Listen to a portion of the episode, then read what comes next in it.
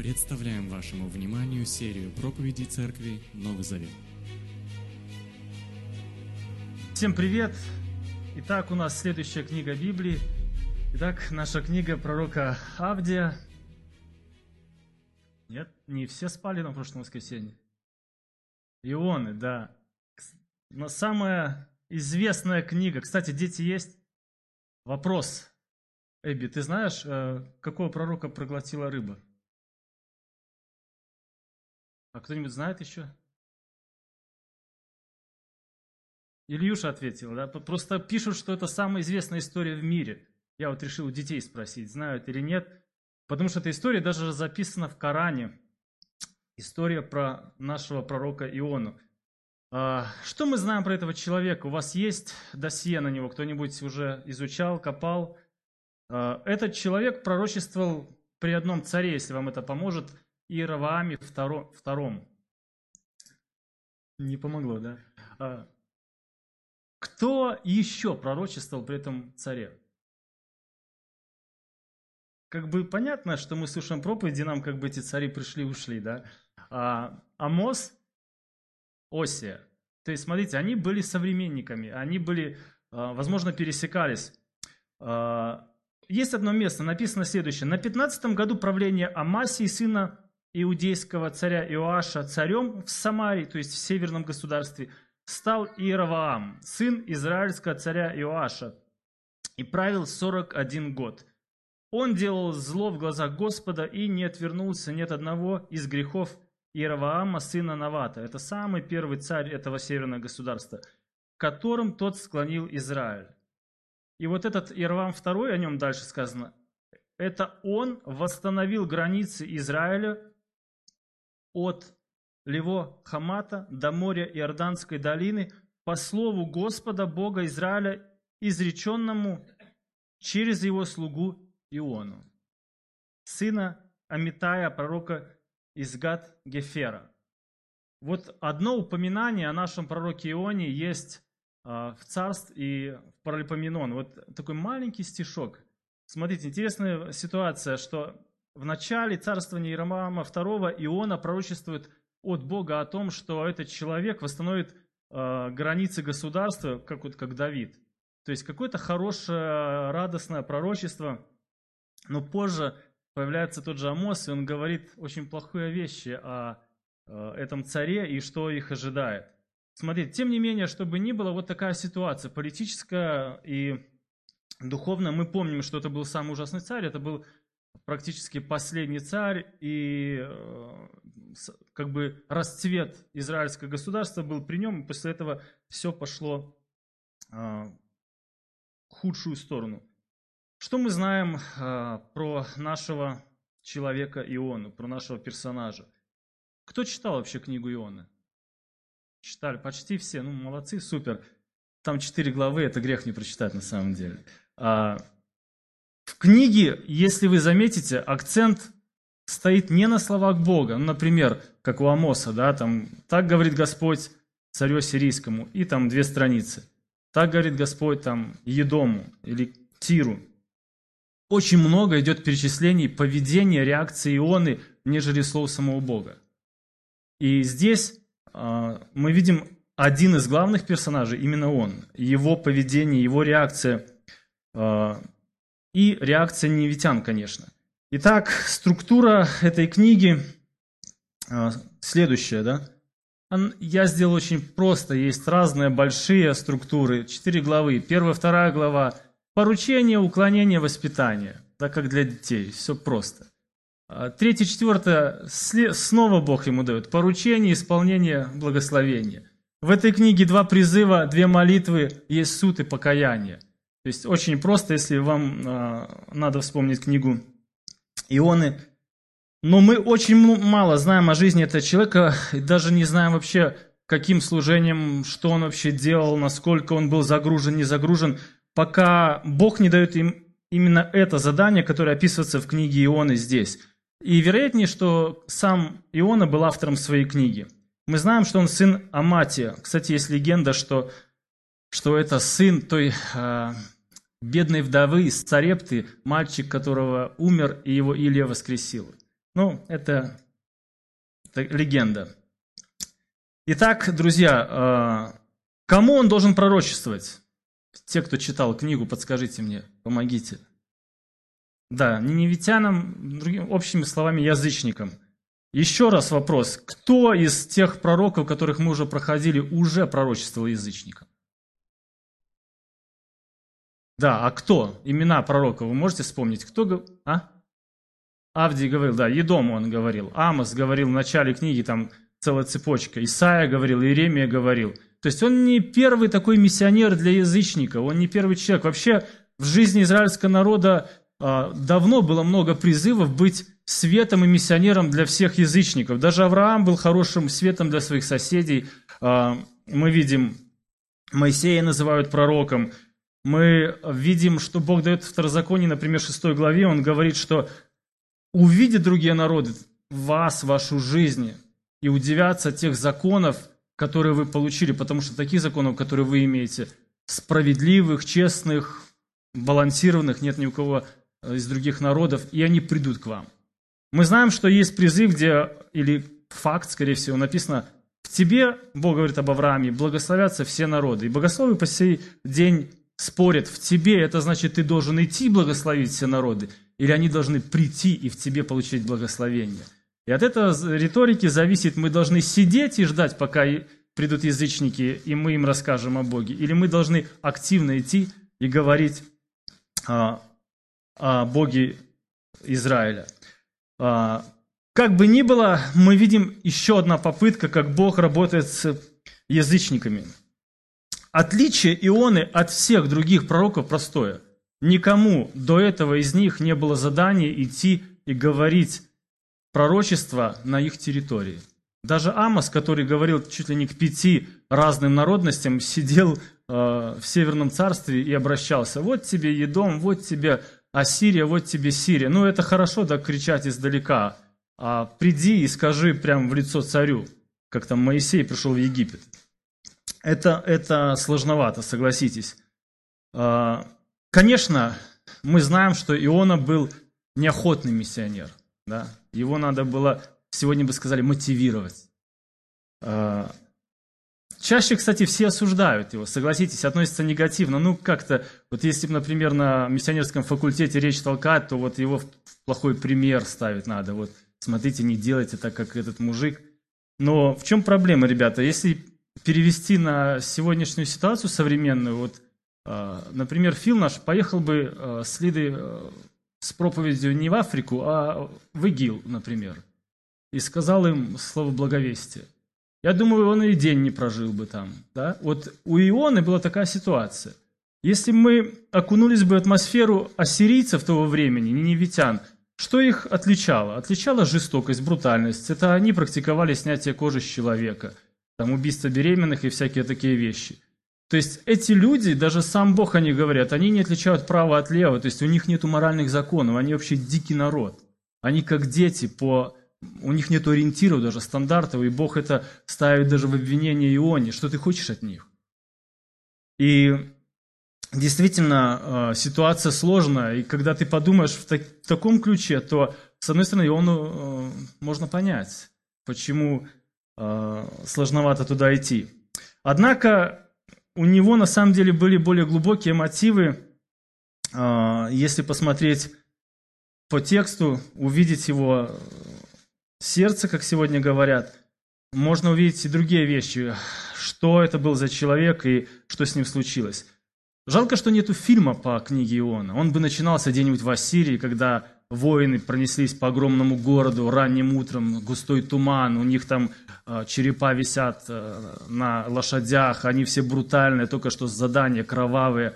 Э, здесь царь, огромная империя, заговоры, планы – кстати, во время Иеровама II у них началась междоусобица, такая внутрянка, и поэтому они ослабли, что позволило тому же израильскому царю забрать все территории и стать более сильным.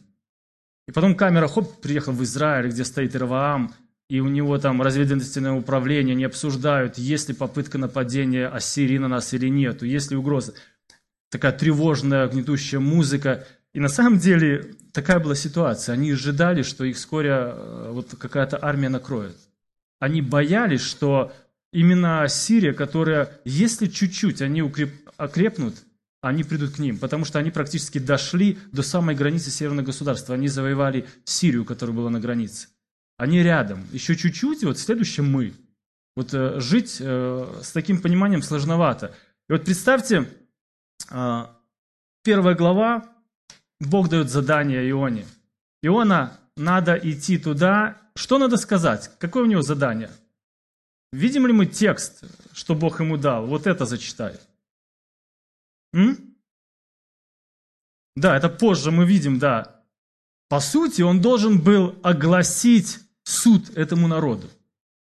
Вот, он должен был прийти и сказать что-то им о суде, что Бог будет судить. Интересна характеристика, как Бог говорит о Ниневе. Он говорит, злодеяния ваши дошли до меня. Кстати, если вы пробьете в Библии такое выражение, один в один говорится о Содоме и Гаморе злодеяния ваши. То есть какой-то э, уже перебор, все, Бог не может терпеть. Есть черта для каждого народности, нации, для каждого человека, когда Бог ну хватит.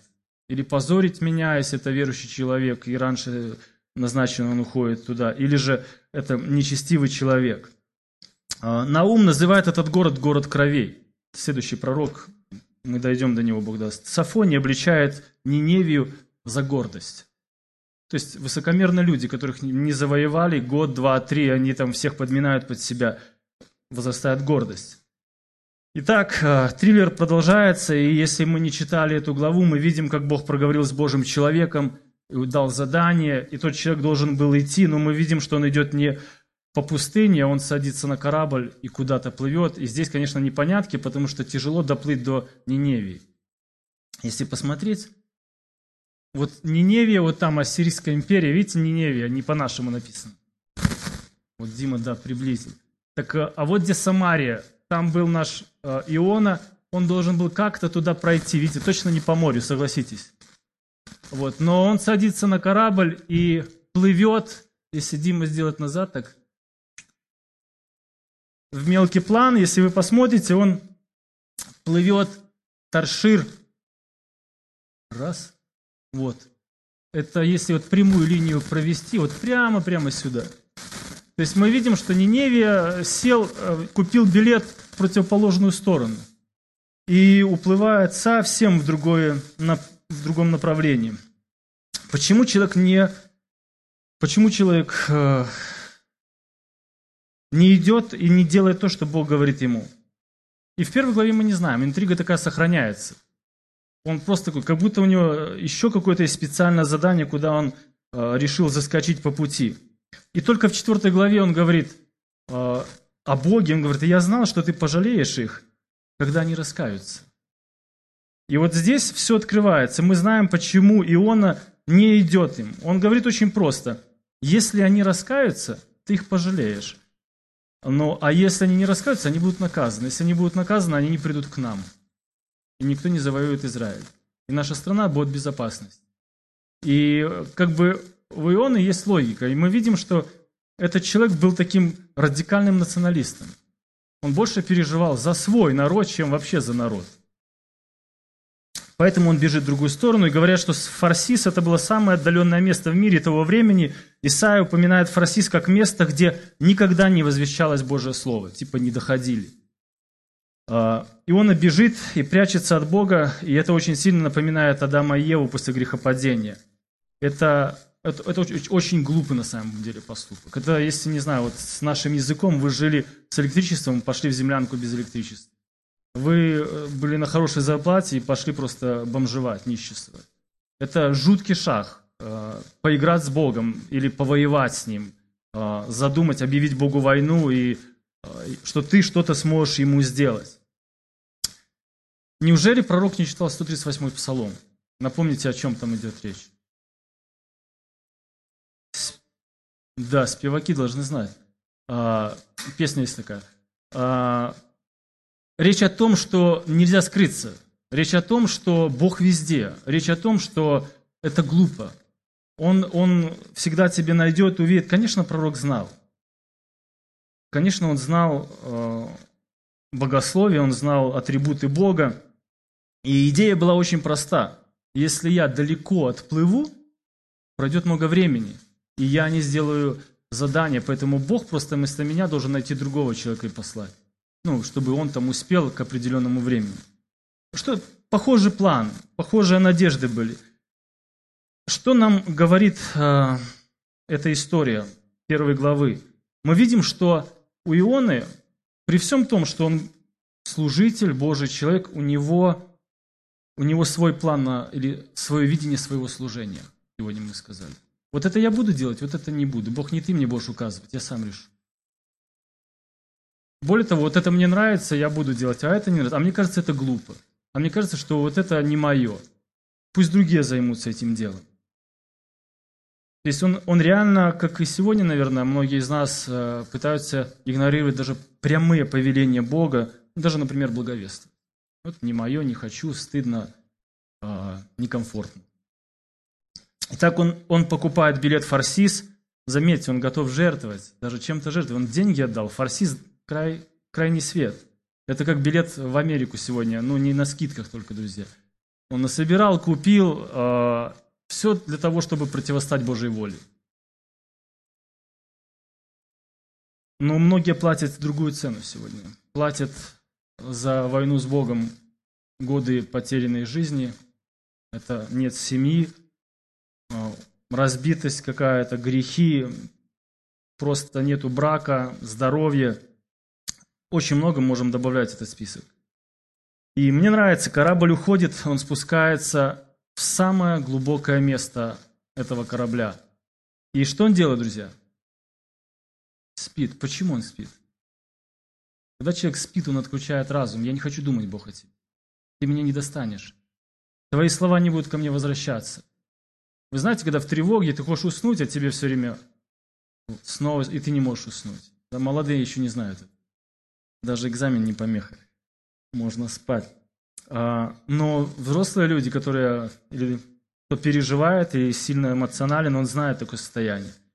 И он очень похож на многих людей, наших современников, которые похожим образом пытаются просто игнорировать Бога. Есть вопрос, есть вызов, но я не хочу об этом думать. Я хочу отогнать эти мысли, я хочу отключиться, я, я просто уйду в сторону. Да? Я усну, я забудусь какими-то другими вещами, я буду поглощен чем-то, что будет меня отвлекать от этого. И дальше шторм. Никогда не видел сильный шторм. Кто-то видел? Говорят для ребят, для тех, кто, кто там с морем жизнь связал, не страшен и девятый вал. Да, но видно в море не бывал, кто так сказал. А, говорят, реально это страшно. Воронка особенно, да. И мы видим здесь шторм, при том вот эти наши былые моряки, они очень быстро сообразили, что это не просто шторм, он на ровном месте возник, и они прямо говорят, это гнев богов. Здесь какая-то вина, здесь месть, это не просто как бы по непогоде, все не, не предсказывало это. И эта книга, книга иронии, она очень мне понравилась. Почему? Мы видим, что не Божий человек, а языческие моряки обращаются к ложным богам, прося о помощи, в то время как миссионер спит в трюме. Мы видим, что ирония усиливается тем, что именно язычники просят пророка помолиться, который не молится, а они молятся. Но он тоже не молится. И заметьте, что э, они видят за штормом гнев кого-то, они думают, это их Бог, и пока и он сам им не рассказывает. Интересно, что Бог когда-то евреям говорил, что если вы будете жить неправильно, то мое противление с вами будет ощутимым. Вот, например, когда я затворю небеса и не будет дождя, или повелю саранчи объесть землю, или нашлю мор на мой народ, тогда, если мой народ, который называется моим именем, смирит себя, станет молиться, искать моего лица и оставит свои злые пути, то я услышу с небес, прощу грех и исцелю землю. То есть сегодня люди так не мыслят, что за чем-то есть грех или вина, но тогда вот так, и Бог так преподносил и говорил. Они долго не думали вообще, они очень правильно сделали, они жребием определили виноватого. И все дальше пошло стандартно. Они повели его на допрос, И там, если вы читаете, очень просто. ФИО, национальность, род занятий, цель поездки, как бы все начали его расспрашивать, и он все рассказал. И в этом месте, кстати, мне этот э, чувак нравится. Он говорит, я еврей, поклоняюсь Господу Богу Небес, который создал море и сушу. И их реакции. Они очень перепугались и спросили, что же ты наделал? И дальше написано, они знали, что он бежит от Господа, он уже рассказал им об этом. Смотрите, язычники сложили 2 плюс 2 и понимают, почитание Бога несовместимо с отвержением Его воли. А ты нам это рассказываешь здесь, прямым текстом. Более того, Бог, который сотворил море и землю, а ты додумался убегать по, по морю. Ладно там, ты полетел бы, ты не упомянул, что он воздух еще там сотворил. То есть у них это быстро срослось, они смотрят на глупого человека. Вот ты, вот ты вляпался. И дальше мы видим, следствие зашло в тупик. Потому что они говорят, хорошо, что нам делать? А они как бы язычники, они еще не понимают. Вот мне нравится, смотрите, совет святого Божьего человека, избранного на служение из избранного народа. Он говорит им о свете жизни. Он говорит, возьмите, убейте меня. Ну, выбросите в море. То есть он подстрекает их на убийство. Но если так не нравится, сам прыгни. Ну, как бы, или веревка есть, если воды боишься. Ну, Вообще есть простой вариант на самом деле. Простой вариант – покайся, стань на колени, молись, что Бог простил, что в дальнейшем и все изменится. Но этот человек говорит, слушайте, э, может, вашими руками меня. Да, то есть, мало тебе грехов, ты еще берешь, других за, за собой тянешь.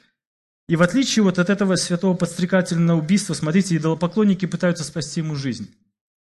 Однако они принялись грести изо всех сил, чтобы при, пристать к берегу, но им это не удалось, потому что море бушевало еще сильнее.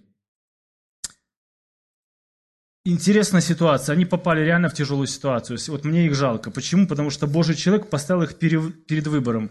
Или грохнуть его, или умереть вместе с ним. Потому что буря усиливается. Все же, помолившись с пониманием о наказании за смерть невинного, они бросили его в воду напоминая Богу, что это было Его желание, а не их инициатива. Смотрите, они попали, э, или, как говорится, они споймали шок, потому что море быстро утихло. Что было для них не, ненормальным, непривычным. И вот их реакция очень интересна. Язычники принесли обеты и жертву истинному Богу. если посмотреть на это выражение, это всегда требовалось от верующих израильтян – они как бы не знают, они уже говорят, Господи, обещаем жить по-другому. Брутальные мужики, моряки меняют свою жизнь и принимают решения, и Богу дают обещания. Не так, как наш пророк. Обратите внимание, что вообще во всей уже этой истории и во всей книге язычники выставлены в лучшем свете, чем израильтяне или вот Божий пророк.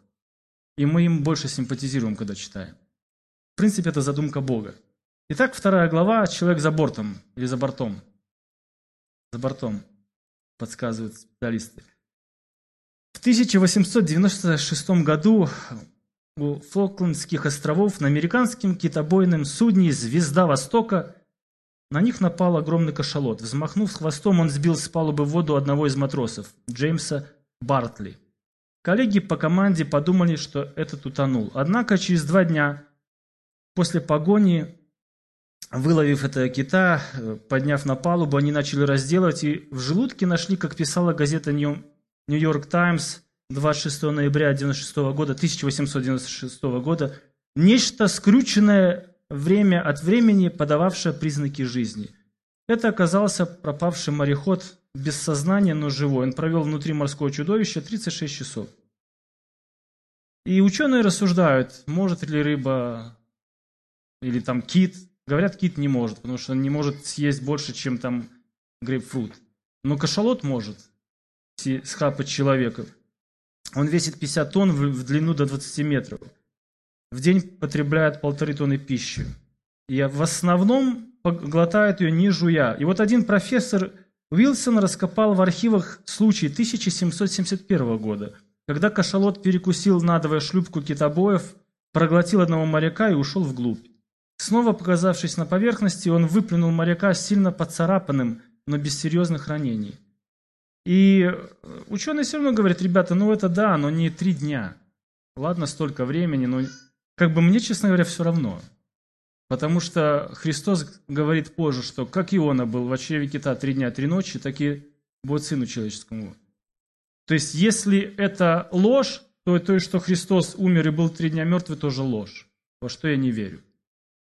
А, интересные другие версии, что есть версия, что он был верхом на рыбе три дня и три ночи, что другой корабль с названием «Рыба» приплыл и подобрал его, что его поселили в гостиницу, которая называлась «Рыба», и он там ждал времени. Ну, короче, люди пытаются помирить религию с наукой, но здесь просто чудо. Я верю в то, что Бог мог сделать просто огромную рыбу с специальной камерой с воздухом на три дня. Я верю, что могла быть рыба, которую мы не знаем, которая спокойно там он поместился и был три дня и три ночи. А, здесь важна другая деталь, что Бог говорит рыбе, она делает. Если надо было проглотить, она послушала и проглотила Иону. Итак, Иона во второй главе уже в утробе рыбы, и у него молитвой можно было подумать, что это а, исповедь перед смертью. Он решил сказать Богу правду. На самом деле, принимать серьезное решение по жизни вообще легче не в суете, да? У него не было уже суеты. А, и все говорят, что нужно в спокойном состоянии, где-то не на работе, где-то отдохнувший, размышлять о своей жизни, анализировать, планировать, думать об ошибках или не, о победах. И мы видим его молитву. «В горе я Господу возвал, и он ответил мне. Я закричал, и ты услышал мой крик из глубины мира мертвых». Вот они называли Шиол, мир мертвых, что он очень глубоко. И он говорит, ну я почти, я рядом, я на самом дне уже. Ты в пучину меня вверх, в самое сердце морей. Окружили меня потоки, все твои волны, все твои валы надо мной прошли. Я сказал, изгнан, изгнан я от глаз твоих. Однако я вновь увижу святой храм твой. Воды надо мной сомкнулись, бездна меня обступила, и водоросли голову оплели. На дно, к самым корням гор я не шел. Засовы земли закрылись за мной навек. Но Ты, Господи, Бог мой, извлек меня из ямы живым, когда жизнь угасала во мне. Я Господа вспомнил, и дошла молитва моя к Тебе. Святой храм Твой, те, кто ничтожных идолов чтят, лишились милости. Что могли получить? А я с хвалебными песнями буду жертвовать Тебе приносить. Что обещал, исполню. Спасение от Господа. Вот здесь интересна такая поэтическая молитва, сочетание разных псалмов Ветхого Завета. Он цитирует, берет их, собирает свою молитву – очень интересно, он молитва, в которой можно увидеть Божие всемогущество, безграничное милосердие и даже благодать. Но чем она важна? Напомните мне, кто вверх его в море? Моряки-язычники, да, он говорит, ты меня вверх. Да, он начинает осознавать, кто стоит за штормом, за бурей. Он, может, даже и понимал это все, но здесь он признает. Здесь первый раз мы видим, его, что он молится. Он даже не молится до этого, не говорит, Господи, я так ненавижу ненавитян, не хочу туда идти, давай что-нибудь другое подумаем. Может, есть все-таки, доминует меня чаша сия в таком стиле. Он просто решил и сделал, а здесь он впервые, наверное, поднимает или пытается поднять голову вверх с пучины и обращается к Богу. И это очень важно. Почему? Потому что это первый шаг. Вот осознание того, что в твоей жизни есть Бог, Он управляет всем, Он может руководить дать себе радостные дни или печальные, здоровье или забрать его. И здесь он говорит об этом. Я это все признаю, Господи, я даже все, я иду в Ниневию, как ты сказал. Это первые шаги к возвращению Бога. Если он раньше бежал от него, сейчас он идет к нему, и в него есть надежда. Он говорит, я надеюсь, что однажды увижу твой храм. Я надеюсь, что еще буду там. И дальше у него такое твердое понимание, и он провозглашает, у Господа спасение. Если ты живешь во грехе, неважно, христианин ты или не знаешь Бога, то по закону Бога гнев его направлен на тебя. И нету другого варианта. Бог твой враг. Ищи мира с Богом, ищи примирения, если ты понял это, вот как, как Иона. И заметьте, Иона был э, настолько исполнен горечи к ассирийцам, да, что даже рыба выругнула его.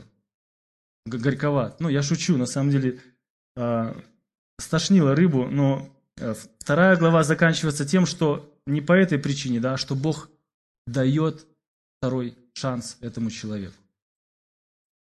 Вот здесь сидят все люди второго шанса. Бог дает нам второй шанс всегда встретиться с Ним, обновить посвящение свое, идти за Ним, посмотреть. И мы очень рады, что здесь показан милосердный Бог. И Он милосерден к этому беглому пророку. Однажды Иисус сказал, это поколение злое, оно ищет знамений, но ему не будет дано никакого знамения, кроме знамения пророка Ионы. Что за знамение пророка Ионы?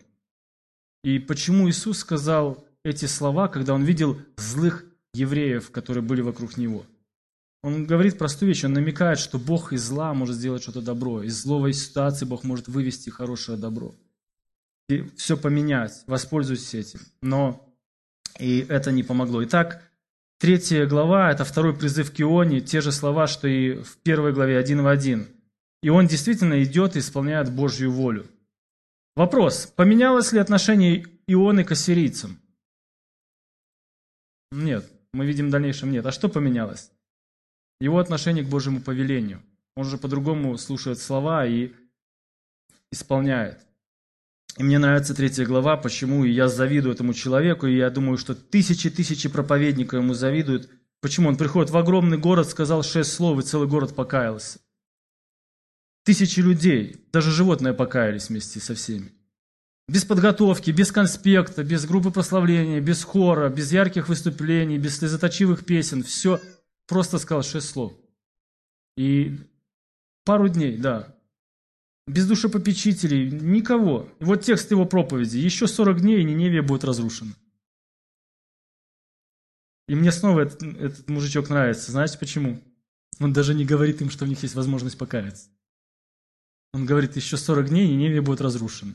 Если бы он дальше еще сказал, покайтесь, придите к Богу, ищите Бога. Но он молчит. Ниневитяне просто надеются, что эта возможность вообще есть. И они это делают. Написано в третьей главе, «Ниневитяне поверили Богу и объявили пост. И все, от большого до малого, оделись в рубище. Когда эта весть дошла до царя Ниневии, он встал со своего престола, снял свои царские одежды, надел рубище и сел в пепел». Ну, это символ такого сожаления, раскаяния. Он велел объявить в Ниневии указ царя и его приближенных. Пусть ни люди, ни скот, ни крупный, ни мелкий не принимают пищи, не ходят на пастбище и не пьют воды. Пусть и люди, и скот оденут в рубище – Пусть каждый изо всех сил призывает Бога, пусть они оставят свои злые пути и жестокость.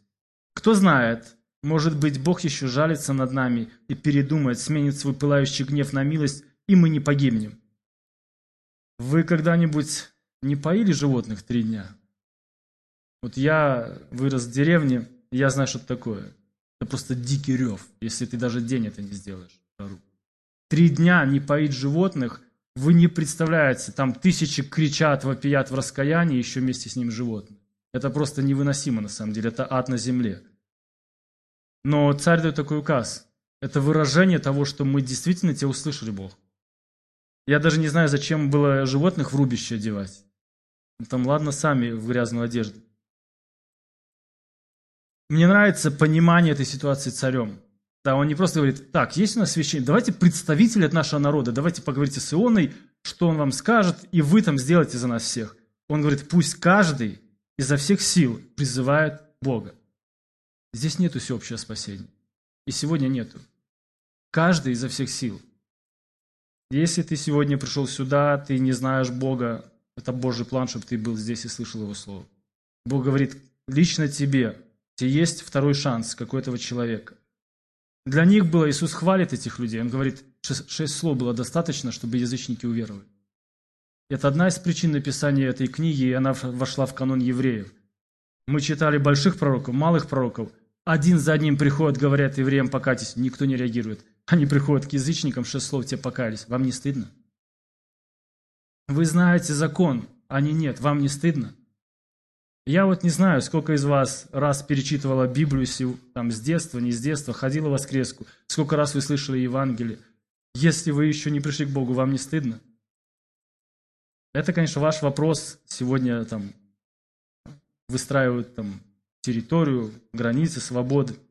Но Бог обличает. Иисус обличил и говорит, «Ниневитяне восстанут на суд с этим поколением, слушайте, и осудят его».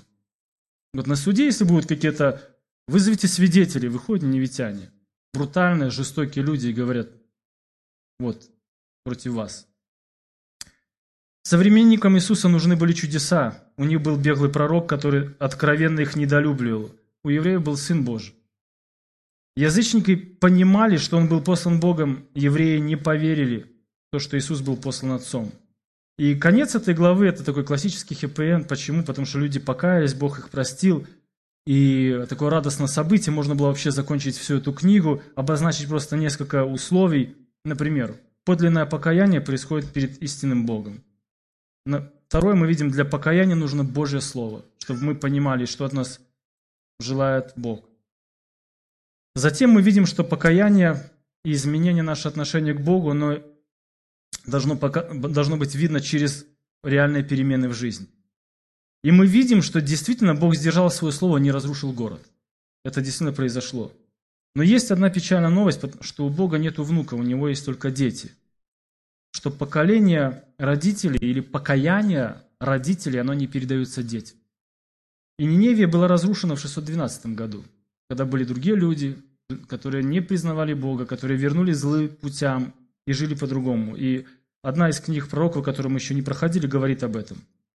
Но, друзья, книга не заканчивается, у нас последняя глава. Почему? Потому что перемены нужны не только язычникам, перемены нужны даже святым людям, таким как Иона, Божьим служителям. И об этом четвертая глава. Она начинается с того, что как Иона, вы читали, мне нравится, Иона просто был захвачен покаянием города, он организовывает малые группы, он воскресные или субботние школы, он э, дает э, лидерам команду, их обучает, собирает вместе, занимается с ними. Он отправил, отправил гонца в Иерусалим, чтобы прислали пару сотен раввинов, он не справляется, там пробуждение большое. Хор нужен, все надо. Целый город у, у, уверовал, просто радость должна быть. А не, не так, да? Потому что любое дело, оно начинается с молитвы и заканчивается с молитвой, да? А, был успех, и он решил помолиться. Он встал на колени и произнес молитву благодарности за успешное служение. Я прочту ее. Он стал молиться Господу. «О Господи, разве не это я говорил, когда еще был дома? Поэтому-то я и бежал в Таршиш. Я же знал, что ты Бог милостивый, милосердный, долготерпеливый, богатый любовью, не желаешь наслать беду. А теперь, Господи, забери жизнь мою, потому что мне лучше умереть, чем жить». Ну вот молитва благодарности от Ионы за успешную проповедь. Кстати, такой самый странный комплимент Богу, да? В таких обстоятельствах. Я знал, что ты такой хороший. Что мы видим? Мы видим, человек кипит от досады. Не вышло служение у него. Ты сам был спасен вот буквально пару дней назад Божьей благодатью. И вот эти люди точно так же, и ты не радуешься. И это парадокс просто. Вот, вот миссионер попался. Он просто зол. Почему? У него своя справедливость. Он как бы говорит, Господи, вообще мое мнение такое, их нельзя прощать. Надо их уничтожить. Это неправильно. Если так не будет, я умру. Кстати, из четырех глав в трех он хочет умереть постоянно. Это гордость. Будет по-моему, Господи. Я обижусь, если не так. Это гордость этого человека. И крайний национализм вообще. И это открывает нам еще одну истину о человеке. Что в начале книге Нини, э, Ионы мы читаем о том, что ниневитяне были исполнены зла. К концу книги мы замечаем, что Божий человек Иона был исполнен зла и горести. Итак, э, что делает наш человек? Наш человек, э, Бог ему задает вопрос. Он видит его, стоит ли тебе гневаться? И заметьте, Иона не отвечает на этот вопрос. Он во гневе просто уходит – игнорирует Божий вопрос, он уходит подальше от города и ждет. Вдруг все-таки э, до Бога дойдет, что их надо наказать. Мы не знаем, прошло ли 40 дней, возможно, он выжидал 40 дней, но он нашел хорошее место подальше от города, чтобы его не задело, если будет Божий суд. И э, сделал там себе такой кинотеатр, да, удобный, комфортный. Какой-то шалаш построил. Он как бы Господу говорит, ну, Боже, я вообще, честно, не уверен, что это было истинное покаяние. Надо проверить. А если нереально, пусть будет суд. Надо плоды заметить.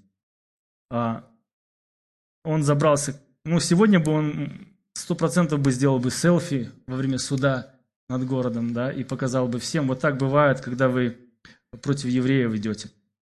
Но а, что происходит? А, очень быстрое завершение. Почему он делает шалаш из веток? Проблема того шалаша, что как только ветки завяли, он уже вам не помогает. Надо делать, он одноразовый, такой на день. Вам надо нарезать другой, потому что в голову печет, жара дикая, невозможно сидеть. И как бы ты сидишь день, мы не знаем, сколько ему надо было еще выждать, пока закончится этих 40 дней. Вот. И интересно, несмотря на то, что он психанул, и Бог снова берет инициативу в свои руки, он продолжает с ним говорить, что он делает? Он делает, произрастает еще одно чудо для него, растение произрастает. Ночью вырастает, естественно, растение, там люди спорят, какое, неважно, оно было с большими ветками, есть несколько видов растений, которые очень быстро растут на самом деле. И уже Иона просыпается, смотрит, у него естественное укрытие, то есть его кинотеатр сделал апгрейд такой, уютный, а, не засыхает, он постоянно, вот естественная тень, и его настроение меняется. Он такой уже радостный, на позитиве, дальше смотрит. Бог делает еще один э, ход, да? Бог повелевает э, червяку, тот повредил корень. Что происходит? Дерево засыхает, и он снова в гневе, Плюс к этому зной на восточный ветер. А что это имеется в виду? Буря, ветки все сносит, жара дикая. У него есть одна возможность. И Бог говорит ему, хочешь э, укрыться от жары, иди в город. Но это не его вариант. Он тут говорит, я лучше умру. Я туда не вернусь. Такой радикал вообще конкретный. И Бог снова возвращается с вопросом к Ионе. Ты гневаешься, что умерло растение? Он говорит, да. Он говорит, ну оно не твое. Оно мое, я его посадил. Не ты поливал, не ты взращивал. Оно за день выросло, за день и умерло. И я думаю, что Иона мог бы дать пять причин пользы этого растения, почему его гнев оправдан. И если честно посмотреть, самая основная причина его гнева – это комфорт. Кстати, это реально сегодня. Забери комфорт у людей, они просто ненавидят друг друга.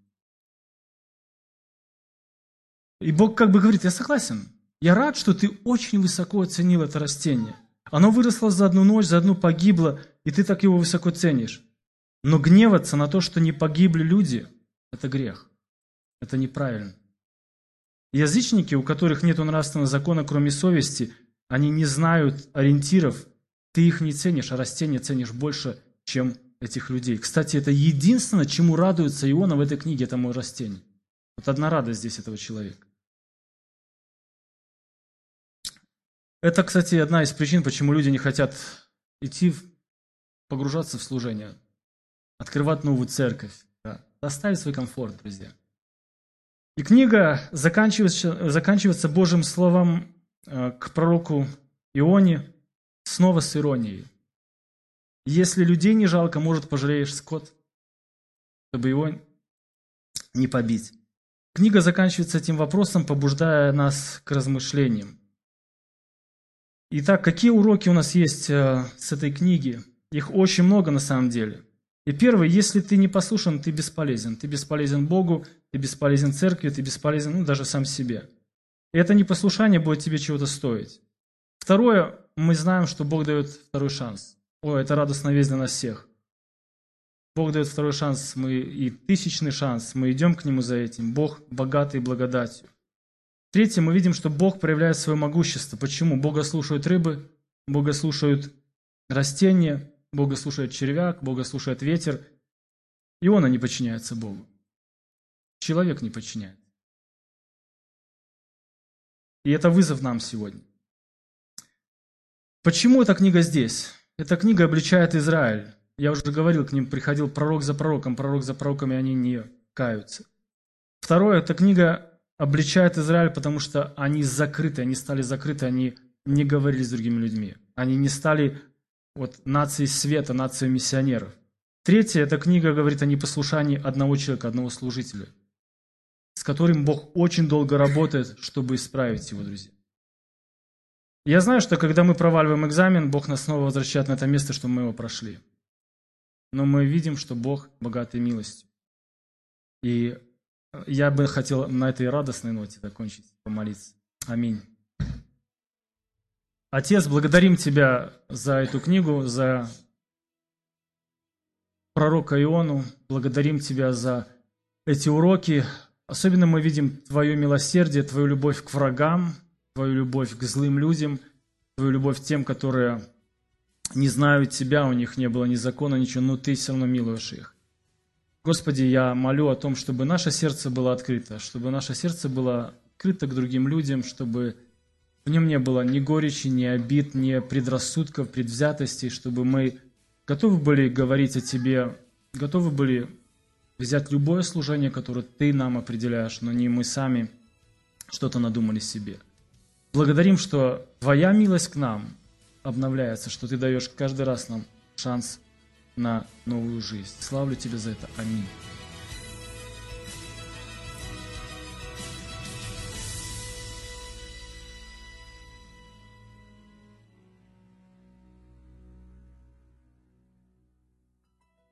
Записи этой и других серий подкастов доступны на нашем сайте завет.орг и в каталоге подкастов iTunes.